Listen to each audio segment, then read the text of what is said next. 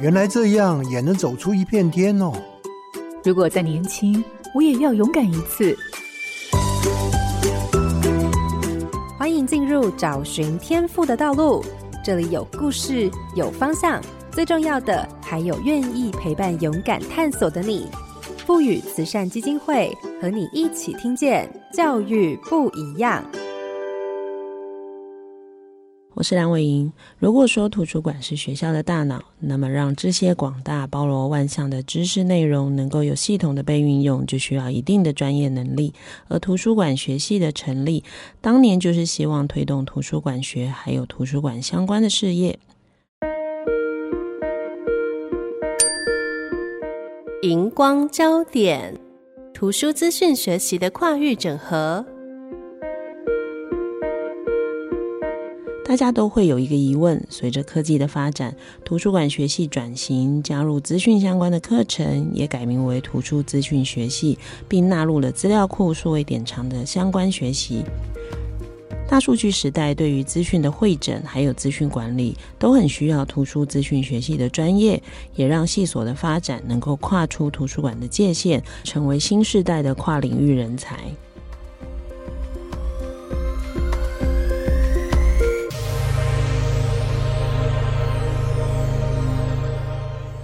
各位好家庭联播网的听众朋友，大家好，欢迎收听《教育不一样》节目。本节目每周六上午八点在好家庭联播网、台中古典音乐台 FM 九七点七、台北 Bravo FM 九一点三联合播出，还有 Pocket 上也可以听到哦。我是蓝维英，今天要进行的是科系不一样的主题。今天节目要跟大家聊聊图书资讯学系的跨域整合，邀请到的是国立台湾大学图书资讯学系的系主任张育蔚教授。主任早安，主持人早，各位听众早安。我想您常去图书馆吗？最近一次使用图书馆是什么时候呢？您发现现在的图书馆跟过去有什么不同呢？近年来，台湾各地有越来越多具有特色的图书馆出现。除了到现场感受图书馆的美感环境外，您是否注意到图书馆提供了什么不同的服务呢？那这些服务背后是什么样的学理跟实务在支持的呢？相信我们可以从张玉伟主任的分享，对于图书资讯学系有更多的认识。各位听众朋友，千万不要错过这一集的节目哦。呃，其实我发现最近这几年还真的多蛮多网美会跑去图书馆拍照。可是其实图书馆就我们过去到现在的印象，就是它当然是提供你不管是一个读书的地方，或者是一个找寻资料的好地方。那所以大部分人一想到图书馆，就会想到该不会图书馆学系都在学怎么帮人家借书找资料哈？那当然不会这么简单，因为如果这样，应该花不到四年，也不会有研究所哈。那可见它是一个学问哈。我想当然今天请张主。主任来就是要来跟我们讲，到底图书相关的学系他在学什么呢？那主要有哪些课程，还有哪些细节可以值得我们了解的呢？好，呃，主持人、各位听众，大家好。那我想，图书资讯学系基本上我们是一个服务导向的一个学系。那基本上我们是从以人为本，然后透过资讯的这样的服务，希望可以解决一些人资讯上面的需求。所以基本上我们系上的课程的整个设计呢，最重要、最重要的就是我们要去了解需要资讯使用的这些人，他的需求在哪里。他的行为是怎么样？进而我们配合他的需求呢，去提供他所需要的资讯跟资源哈。所以，我们整个的课程的架构呢，会建立在我们必须去认识跟掌握各式各样的资讯资源啊，怎么去收集，怎么去辨识。怎么去整理组织，然后转化成是对使用者有价值的资讯，然后进而我们可以提供他所需要的服务。所以整个的课程架构是这个样子。所以我们整个的这个课程内容大概可以分成几个部分。那首先就包含我刚才提到的，怎么去了解使用者他本身的需求。所以我们有资讯心理学。跟沟通服务这样的课程，然后再来最基础的就是我们会有各式各样的资讯资源的课程，包含像所谓的参考资源，还有各个领域。自然科学、社会科学、人文艺术这种大领域的资讯资源的认识跟掌握，还有甚至针对特殊族群的，像高龄者、青少年、儿童，各式各样的资讯资源的掌握。接着，我们就会有所谓的资讯的组织、分析、整理。评估哦，怎么样去辨识重要的、有价值的资讯？然后最后我们会针对使用者的需求去设计更贴近使用者的服务的阳台。那当然最基本的就是我们还是会有针对我们这个系呢，最初的源头的发展，就是针对。图书馆这样的机构，我们会有相关的管理的课程，甚至在延伸出来的，比如说像档案馆或者是博物馆，类似相关的机构的管理。所以就是从资讯的最源头，使用者端，从上游、中游到下游的服务管理，所有的课程都包含在里面。哈，所以除了我刚才讲的资讯资源的课程，再来机构的管理，然后再来我们其实最大宗的其实是因应环境的变化，我们有很大的是跟资讯科技还有资讯传播相关的课程，所以包含电脑、城市、资料库、资料科学、资讯视觉化、社会网络等等等。嗯，真的很多哈、我刚刚在听，就在想说，诶，听众朋友可以用什么方法去理解？我其实听到第一个，我觉得蛮有趣，就是它其实很有行销概念，对不对？因为你要知道需求者需要什么，所以你刚刚一听到他说什么数据收集，其实我们现在每天都活在被收集的生活里哈。你光进到图书馆那个网页，大家点了什么东西进来，哪个东西搜寻率最高，然后摆在哪个位置的书最常被借，其实像这一类的书店也很容易做这一类的研究哈。所以你看，他研究需求者，然后还要研究的是那。当需求者的需求是这样，除了我要提供他什么，或者是，其实我们常在讲说，诶，那我要不要提供什么，连他自己都不知道的需求，对，然后你看它包含这种我觉得很商业化的概念哦，它已经不是单纯我们以为的那种很静态的。那这是背后当然你会听起来就是它绝对不是用问卷或口头去问，所以难怪我看你们的课程里头。嗯资讯的部分其实蛮吃重的，所以其实不是喜欢看书就可以念哈。哎，那你真的要对于这些背后的科技跟资讯要有很重的认识。那包含刚刚讲的还不同的族群呢。其实我常平日去图书馆，发现高龄者最多。假日小朋友最多，这都是很不一样的要去思考的部分哈。那所以刚刚大家听到以后，应该跟我想的一样，就是啊，没有想到原来有这么多的事情。那当然，台湾除了台大有这样的系以外，主要我们还有哪一些学校，或者是哪一些相关的系，其实他在学习的东西跟图书资讯的学系是蛮接近的呢？呃，首先有关于第一个问题就是。除了台湾大学以外，还有哪些学校也有这个所谓的突出资讯学系？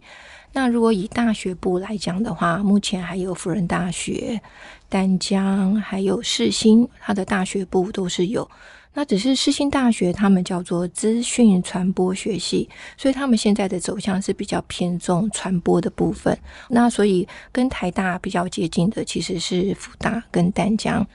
那再来就是师大跟政大，还有中心大学也有，可是他们是设在研究所，所以他们并没有大学部的部分。那再来第二个问题就是，呃，哪些科系领域是跟图书资讯学比较相关的？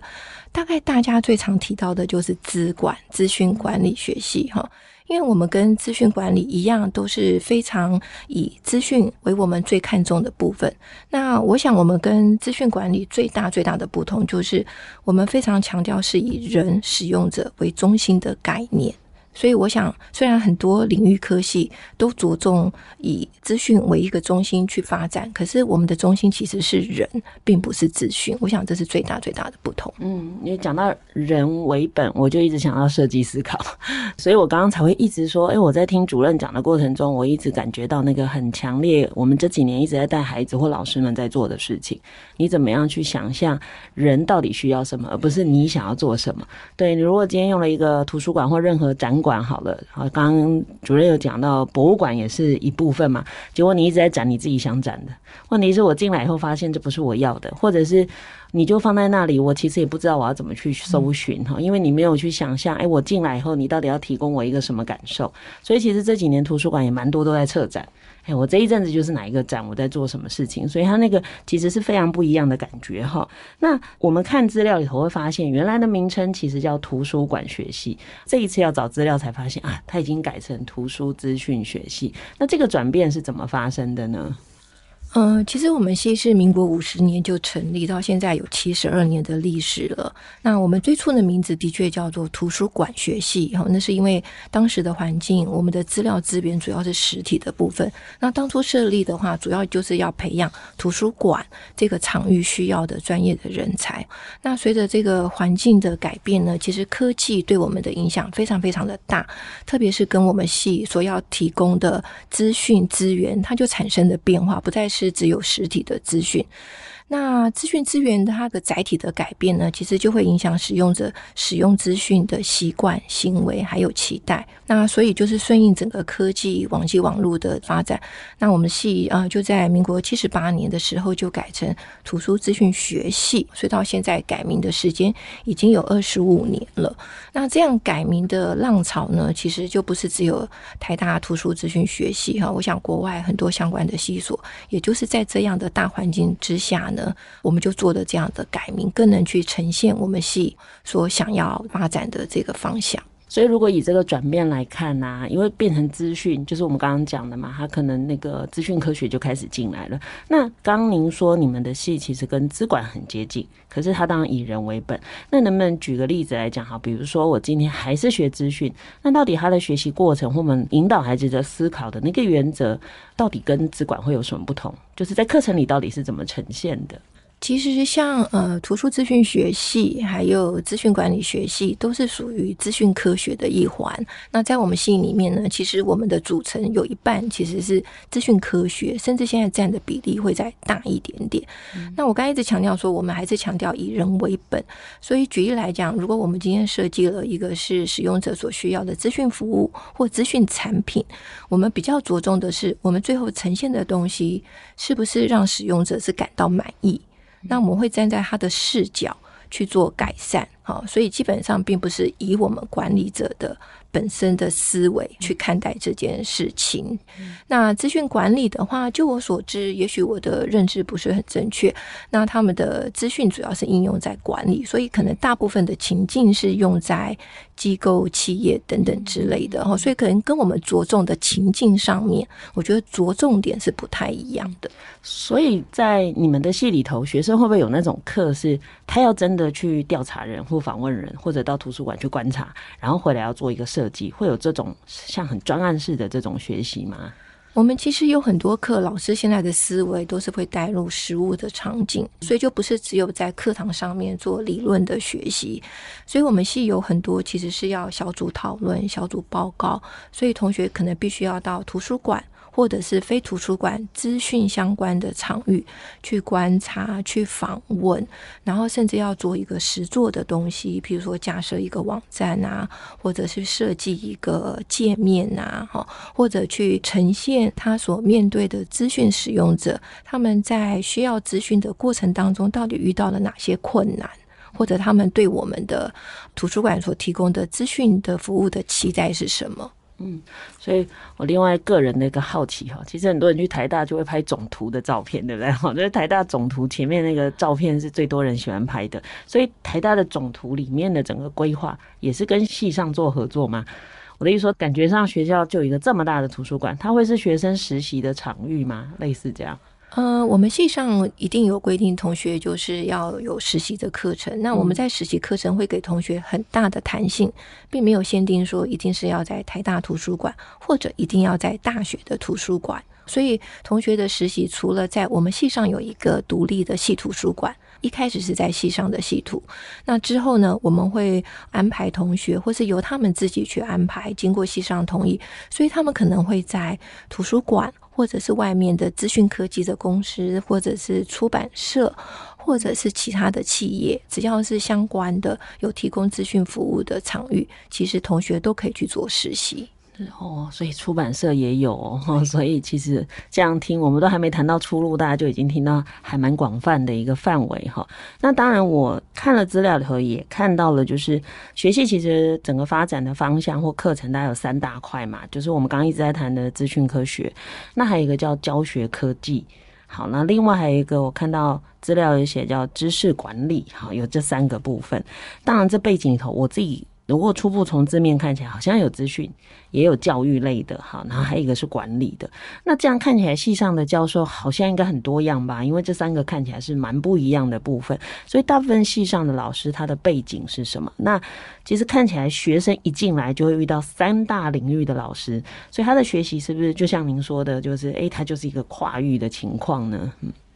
好，嗯、因为我想每个系的发展都有它自己最核心、最重要的。那虽然我们系也是因应这个环境科技的发展，我们这几年扩充了非常多是跟资讯科技、跟传播科技相关的课程。可是因为我们的本质还是在图书资讯学，所以我们目前系上老师的组成大概。百分之七十五，四分之三左右，其实是具有图书资讯学背景的老师。那剩下的大概四分之一的老师，他可能是具有资讯工程、资讯管理或者是教育科技这方面的背景。所以，如果不是图书资讯学背景的老师，他们大部分资源的课程就是选修课的部分。所以我们系上开了非常多丰富的选修课，让同学就是在。少比例的必修课以外，他们可以按照自己的兴趣去选择他想要加深加广的课程。嗯，对。那如果说啊，我们真的要帮助听众朋友了解啊，主任你会怎么介绍你们？你觉得你们系里头讲那个课，大家就更能够体会或者是了解原来图书资讯学系的孩子是怎么学习的？你还会跟我们介绍一门课程？呃，首先我就介绍我们大概近五年来哈，就是新增的一些比较具有特色的课程哈，那可以反映我们对于环境的整个的阴影哈。好比说，我们第一类的课程呢，是有关于资讯计量学跟管理决策的部分，那基本上它是一个数据分析相关的课程。只是说，我们着重的对象是学术的产出或是技术的产出的文献，然后从里面去观察、挖掘重要的资讯，进而可以提供相关决策者的参考。所以它是结合了理论跟实务的导向的部分。那所以这样的课程可能有所谓的资讯计量学的导论，或者是竞争情报，把它转化成是一个有价值的资讯。那第二类的话，就是在强化以人为本，然后更特殊族群的部分，所以就包含我刚才有提到的是，我们开了课程，包含像高龄读者跟社会的这方面的课程，然后我们也有所谓的书目疗法，用阅读的方式去做一个心灵治疗的课程。那甚至我们还有针对呃其他的不同的族群，以及像沟通管理等等的，都有涵盖在里面。嗯、对。我刚刚听到比较吸引我的，就是用阅读和图书来治疗心灵的。其实因为现在啊，国中小教育部推那个阅读啊磐石或阅读推动，其实还蛮积极的。可是我我们常遇到很多现场的孩子啊，有时候从不同跟大人的互动过程，其实有很多你也不知道从哪里来的心灵的伤痛。可是我觉得阅读的过程，常常老师有时候把重点谈在。比如说怎么阅读，或者是怎么样学会某些社会里头的某些价值跟规范。可是有时候好像蛮少花时间透过阅读的过程，让孩子能够认识自己，甚至疗愈自己。哈，听完会觉得各位老师哈，赶快邀那个。台大图书 资讯学系哈，我觉得相关的教授，这个其实对我们的现场老师是真的非常需要的哈。我想阅读本来就是一个跟自己对话的历程哈，所以也就是这样，所以即便出版业啊，或者是我们的纸本读书，好像比以前没有那么蓬勃，可是阅读这件事在生活中其实从来没有消失过哈。那当然讲了这么多啊，我自己会觉得很多的内容其实跟我过去认识的不太一样。所以主任，你们一定也遇过啊，很多人一听到你们学系就会有刻板印象，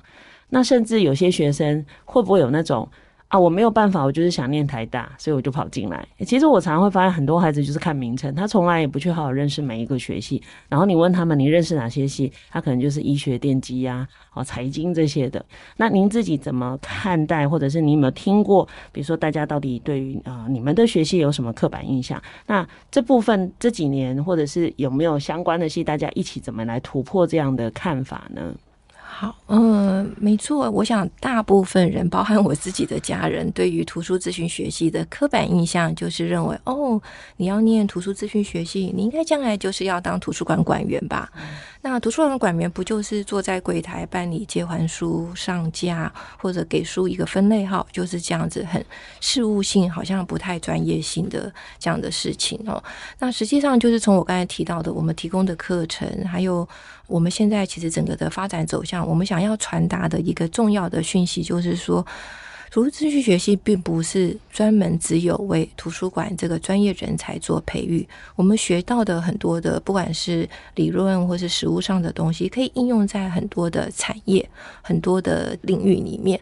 那的确，我自己接触会发现，有很多学生，他其实选择图书资讯学系进来就读，不代表他在进来之前就对我们系是有一个相当程度的了解。可能真的只是因为说，诶，他的分数到了，或者是他就是想要念台大，他就进来了。那就算他之前进来已经对我们系上有一定程度的了解，不过可能主要是依赖网络上面的资讯。或者询问一些简单的人事，所以可能还是会跟他原来的认知会有一点点不太一样。可是我要讲的就是，每个学系其实它有非常深厚的知识或者是内涵在里面，的确是要进来。我觉得你可能要经过一两年很多课程的学习，比较能对一个学系它的发展等等会有一个比较清楚的了解。所以老实讲，我个人会觉得这方面是蛮难突破的，特别是我们很多高中生同学们呢，他很多的决定会受到社会的价值、主流媒体或者是家长的期待，他并没有办法做一个真的是反映他当下的需求或他的选择。嗯，所以，我们其实，在录制节目之前，我也先跟主任在聊，也其实谈到了这一点呢，就是其实刚好这阵子很多的报道也在讨论学生转系的事啊。其实我们这一系列在做科系不一样，就是很想让大家知道，看起来有些科系好像不熟悉，好像名称很冷门，但它为什么一直存在？绝对不是一群人只喜欢研究这个知识，而是即便人数不多，但它在这个社会它有很重要的存在的价值，因为有一些事情还是在。在持续发生着哈，所以为什么我们必须要不断的有更好的人才投入各个，不管他看起来呃是不是那么 popular 的领域里头哈？那更何况刚刚大家听到就会发现说哇，如果以我自己对于目前产业的认识，我其实听完了图书资讯学系，我就发现孩子们好像毕业以后有很多事都可以做。那所以刚刚我们谈了相关学系的课程内容，那我想这一段我其实就很想了解一下我们的孩子到底在。学系里里头的学习，或者他们面对他们自己的未来，到底遇到了什么样的事情？哈，那我想我们刚刚已经谈到了，真的蛮多孩子是还没有搞清楚就跑进来了，或者是到了这个年代，仍然还有不少孩子是照分数就填，所以分数填着填着他就跑进来了。那您自己来看，你们系上的比例，到底有多少比例孩子其实是准备好要念图书资讯学习跑进来，而多少真的就是反正分数到了我就跳过来这样子？我们当然没有真正做过这样的调查哈，可能做了这样的调查，学生也不会真实的反应。可是我自己的观察跟了解，就是说，应该至少是超过一半以上，很高的比例同学并不是很确定要念这个系才进来的。我想，也许这样的现象在其他的科系也是，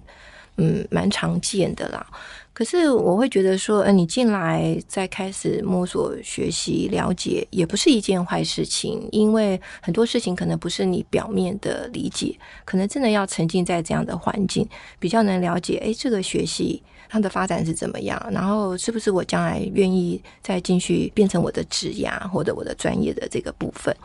那再来，我觉得我们还是非常强调，就是进来台大。尤其是我们系是一个跨域整合非常强色彩的一个科系，所以我们非常鼓励同学要去学第二外语，一定要去学其他领域的东西，来强化你的学科背景。这个特色一直是我们系所非常强调的这个部分。那特别是现在又配合台大，又鼓励同学一定要做一个跨域的学习，有广度、有深度的学习。所以我个人会觉得说，说其实你进来台大是从哪个科系进来，并并不是一件非常重要的事情，而是你进来之后能不能慢慢的去探索，然后可以知道你自己的兴趣在哪里。所以其实这个知道自己要做什么事情，好像是一辈子的功课哈。就是你从国中在想你要念技术型高中还是念普通型高中，到了升大学就开始想你要念哪些学院。其实我刚刚在听的时候也想到一个问题是。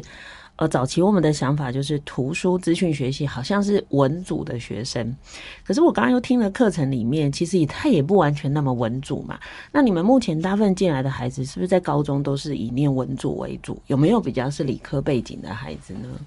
嗯，我们的确是有，因为在台大虽然图书资讯学系是放在文学院底下，可是我们系跟其他文学院的科系非常不一样，我们并不是像文史哲那样的导向。我们系实际上是比较偏社会科学导向的这个部分，所以也导致其实我们尤其这几年来，我们会发现进来的学生并不是我们传统认知已经是文法商这样类组的学生。的确，他可能在高中念的是自然班或是理组的这个同学，那主要是因为如果对应到我们有相当比例是资讯科学哈，有电脑城市、资料库、资料分析等等这方面的课程，所以我觉得。也蛮适合理组的同学，所以简单来讲，我觉得我们的系并没有说一定是局限到说只有文组的同学比较适合。是我我不知道他在文学院呢，因为听起来觉得我还以为他是在管理学院，可能因为最早期是图书馆学系的关系，所以就没有再重新调整它的属性这样。那当然，因为他放在文学院，我猜很多孩子不会点，除非你真的对文学院相关的系非常有兴趣，不然你其实比较少点进去文学院去看系所的介绍嘛。那当然这样就会带到一件事情，那这也是很现实的，就是那这几年当然因为是台大，我觉得招生上应该相对还好。那因为像系主任，你们一定也跟其他的学校有很多的连接跟联系嘛？那这些相关的学系，在您的了解上，包含台大好了也可以，或者是其他的学系，就您的了解，大家在招生上，我们遇到什么样的困境或挑战呢？嗯，我想，如果是就大学部来讲的话，我想可能是因为台大吧，嗯、所以我们近几年其实，在大学部的招生上面还没有开始出现所谓的问题。嗯、那只是说，当大家在谈这个少子化的过程，还有现在多元的入学管道，我们看到的变化，应该主要是发生在。进来学生的样态更多元了，因为他们可能是用不同的管道进来了，所以这个可能对老师在教学上面也会是一个新的挑战。怎么去因应更多元学生他的期待跟他的需求？嗯，学生会有什么不同的学习上的想象或需求吗？就是会直接跟系上做沟通吗？因为你刚刚特别提到孩子的期待。我们基本上每学期都会安排这个系主任时间，那当然学生跟老师之间也有这个导生的关系，所以我们基本上会利用这样的机会跟场合呢，去了解学生对系上的期待的这个部分。或者是透过学生对于课程的反馈的意见，我们可以去了解学生他更需要是什么样的东西。那当然，我觉得可能就会有两个层面，有些学生会希望有更多的实物的部分，好，或者是想要跟他将来的职涯做一个更深的连接。那问题是，学生对职涯他可能有不确定感，或是他有很多的想法。好，所以我觉得。我们还是要强调说，诶，大学课程有些还是在做一些基础知识或是素养的养成，哦，不一定可以百分之百跟同学将来的职涯去做一个非常高度的连接，哈，因为可能在这个阶段，我们的设计并不是所有的课程都是这样的设计，嗯，对，所以我觉得这个会是一个比较大的挑战，也需要跟同学去做沟通，说，诶，大学课程的设计的目的主要是什么？嗯，确实啊，其实这几年走下来，大学越来越不是所谓职业准备哈。其实我有去年在看那个人才白皮书里头，他们就问了很多企业主，企业主也是这么说。他说早期他们大概都很仰赖大学把人才直接训练好就进职场，可是这几年的各个产业其实变动非常的快，所以慢慢大家也意识到，其实，在大学比较像是把一些基本的能力，还有一些基本面对人事物的态度培养完，其实企业会开始自己接手。进来以后的培训哈，但我想有些孩子可能真的很。他说认真吗？或者是紧张？他很希望自己能够符合职场的需要。可是说真的，你进到职场就知道，完全不一样。即便像我们自己从事教育工作啊，就算你上了所有师资培育的课，你就发现进去就不是上课讲的样子。对，因为那个人互动下去，他就是一个立体的，跟你在纸本上做讨论是完全不同的。那当然，接着我就要去谈的就是说，那我们学系毕业的孩子啊，大概会有哪一些可能的出路呢？好，嗯，我看了我们最近的一个调查的数据啦，哈，还有这几年的这个观察，就一个参考的数字来讲的话，我们系大学部毕业的学生，大概其实会有一半的学生他会进到企业，那企业里面又以这个资讯科技产业可能会占的比较多，再来可能是传播出版这样的产业，它是比较多。那剩下的一半呢，我又会把它分成三个部分，其中大概有三分之一呢会到这个文教学校这样的机构里面去服务，然后再来有三分之一呢会参加国家考试，因为我们的系刚好可以对应到高考、普考、特考，我们有所谓的图书资讯管理，所以很多学生会想要往公职的方向去发展，所以这是一个还蛮对他们来讲可能比较有优势的这个部分。那再来三分之一的同学呢，就会选择再继续进修，所以就可能会在大部分都会留在国内，继续往图资的研究所。那当然有少数的同学可能会转换跑道，可是我觉得少数同学会转换跑道，也不会跟我们原来的科系差距太远，所以大概是这样子的状况。嗯你有没有印象特别深刻的就是那个孩子在产业里头可能从事的事情跟我们原来想象不太一样呢？因为我们有时候有些学系还是会邀请学长姐回来跟学弟妹分享嘛。那你有没有听过比较特别的例子？呃，比如说产业好了，其实我还蛮好奇的，就是当然产业会跟资讯有关，但是大概是哪一类的企业或公司呢？好，举例来讲，呃，因为如果在企业，我刚才有讲，同学比较多，可能是往资讯科技的公司哈，嗯、好比说他可能会到 Google 或是微软，或是一些资料库软硬体公司哈，可能去担任工程师。或者是担任这个近来比较流行的 U 叉就是使用者体验设计师，或者是产品的开发，或者是工程师跟顾客中间的这个桥梁这个部分，然后再来就是我刚才提到的出版社等等的，呃，这个比例是比较大的部分。那我们根据看到了一些资料或者同学的反应，其实我们会发现，我们大部分毕业的同学，他其实到职场上面呢，会发现。学校课程所提供的，不管是实物的部分，或是课程的内容，对于他的职涯发展，大部分符合程度都是蛮高的哈，大概是七八成以上，他们觉得那个符合程度都是蛮高的。那少部分不符合，可能就是他转换跑道，完全到不同的场域。那所以我觉得我们在课程上面的专业知识。我觉得是可以呼应同学的需求。那我看到同学其实反映比较多的共同问题，就是他们发现到职场很重要的是沟通表达的能力可以再强化，还有这个团队合作这方面的部分。那其实我们系上很多的课程的特色，就是老师们都会请同学们会用小组报告。讨论，然后我们都要上台报告。其实我们有很多课程是在大学阶段，就是给同学机会，怎么去在短短的时间之内可以做一个清楚的表达，还有沟通。嗯、所以我我也是会觉得希望说，哎，同学他其实是在大学阶段就可以察觉到，老师这样的课程设计就是在培养这样的能力。是，刚刚这样大家听了就更清楚了哈。也就是你看他的产业，其实跟你念职工或其相关的，你还是可以进到一些你以为你进不去的大企业哈。那换句话说，其实关键在你的这些能力。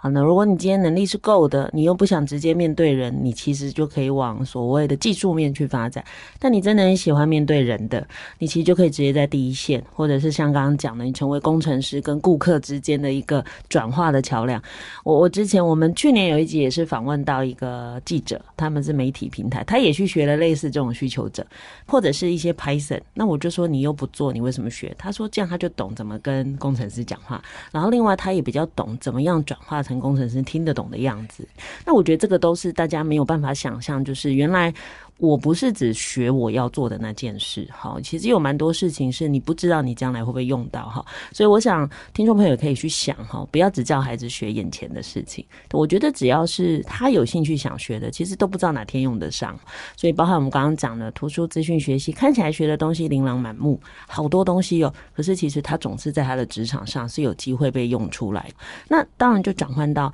还是回到我们最主要的场域叫图书馆嘛。我刚刚一开始就讲了，其实现在图书馆。那很流行哈，有时候这就变一个休闲的场域哈。以前不会有人约说，哎，我们这个周末去图书馆。那现在就会有了。可是我其实也观察到，台湾这几年的图书馆好像很不一样，包含有些图书馆它会有咖啡厅啊，会有什么。我有时候也在想的是，到底是里面的休闲设施吸引了人们去，还是里面的图书或相关的服务？那您自己怎么看台湾这几年关于这个图书馆相关的这些发展呢？那这个发展到底是好还是不好，还是它就是一个趋势呢？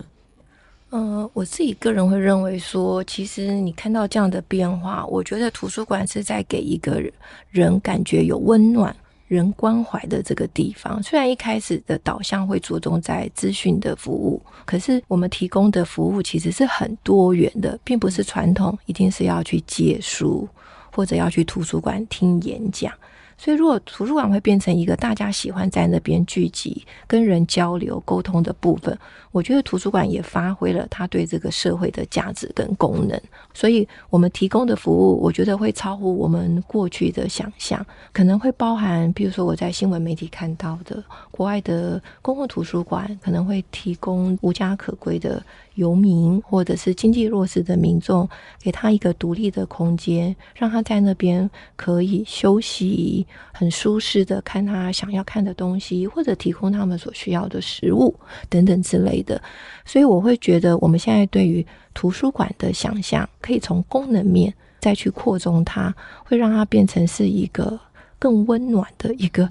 社会让人们去交流，然后在一起的地方，这是我对现在图书馆我觉得很值得肯定的地方。嗯，好，所以对，总比在家里头每一个人安静坐着都在看自己的手机好哈。至少我们到图书馆，全家人一人找一本书，或者就坐在那里去感受那个氛围，我觉得都蛮好的哈。但我想图书馆本来就是作为一个公共场域哈，所以它的可能性其实就越来越大哈。那当然这样听起来就会变成图书馆除了看起来冷冷的书，可是还有温暖的人跟背后的设计。那到底什么样的特质的孩子哈？虽然我们刚刚讲了。好像很多孩子是搞不清楚就进来。假如理想中您在看好，或者是说不管他有没有搞清楚进来，但什么样的特质的孩子其实是适合进到这相关学系的学习呢？我想整个就是回归到我们一直强调，我们是提供服务，那服务就是以人为本，所以我会觉得说比较适合图资系的同学呢，基本上他一定要具备一个他有人文社会关怀，他愿意。他也想去跟别人互动，了解对方的需求，给他真正需要的东西。然后呢，他也愿意去听别人的意见，不是用自己的想法来主导。所以他必须要跟人家沟通、合作，而且愿意去帮人家解决问题。那我觉得这个是一个非常重要的。所以并不是代表说你很喜欢阅读就很适合，而是你愿意跟人家分享、交流。沟通，我觉得这个是我们图资系非常看重的一个特质。嗯，就是要对人关怀。不过我刚刚听到的叫耐烦。对不对？因为常会被问问到，如果你是一个不耐烦的人，你对于人的需求你也觉得你不想帮忙，其实你可能就会觉得有点痛苦。我猜很多人听到图书会以为想阅读，所以那个推甄的孩子就会讲错话。好，申请的孩子可能面试都会说我好喜欢阅读哦，就原来这不是重点哈。或者看到资讯，你就说哦，我很喜欢写程式，我静得下来，结果都不是。好，我们其实要的是你对人会关怀，你又乐于分享。好，你又喜欢与人互动，哈，所以这反而是我们觉得这样的学习最需要的。那您自己在图书的这个领域已经这么多年了，您自己对于图书资讯的或相关学习未来的发展，或整个图书的相关的产业的发展，您自己的想象或者你的期待是什么呢？嗯，我自己的期待就是，我们会开始慢慢的越来越深入到一些可能过去比较会忽略的特殊的族群，而不再只是服务所谓的主流的大众。那是因为我们可能借助科技，我们也许可以更容易接触到这些人，或者是也因为科技进步等等，我们可以用一个对方更喜欢的方式提供他所要的东西。那再来，因为我们是一个非常重视。多元读者他的需求，所以我们也会越来越多跟不同的产业领域跟人相关的这些，可以做一个很好的交流跟互动，然后大家可以发挥自己的专长，哈，为整个的社会的大众提供一个可能大家更需要的这个东西。所以我觉得未来的发展一定是更多元化，而不是局限于我们所看到的。图书馆跟图书馆之间的合作，或是图书馆跟一些大企业的合作，